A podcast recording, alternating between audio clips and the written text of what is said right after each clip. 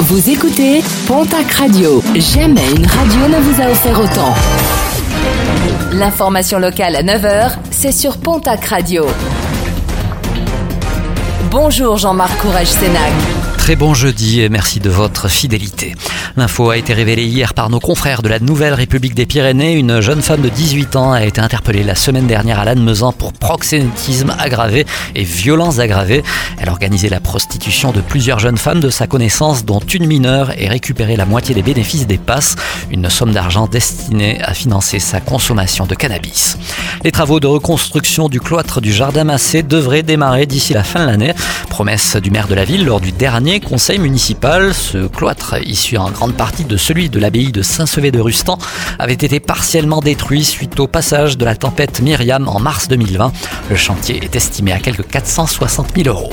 Un agent immobilier béarnais à la télé ce jeudi, Grégory Ortega de l'agence libre Imo à Bizanos, participe à un nouvel épisode de l'émission de M6 Nouvelle maison pour une nouvelle vie.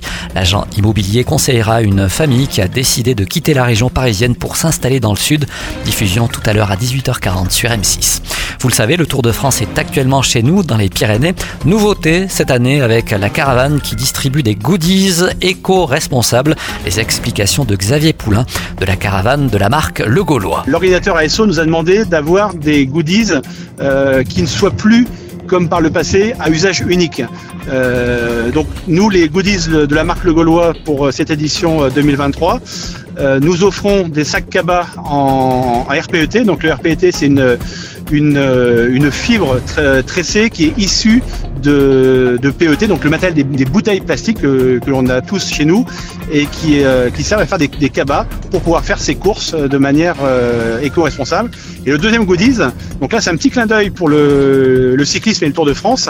Il s'agit d'un petit porte-clés en aluminium recyclé en forme de vélo et euh, je vous laisserai vos auditeurs venir sur les bords des routes découvrir le petit secret de ce porte-clés parce qu'il a une petite fonction magique.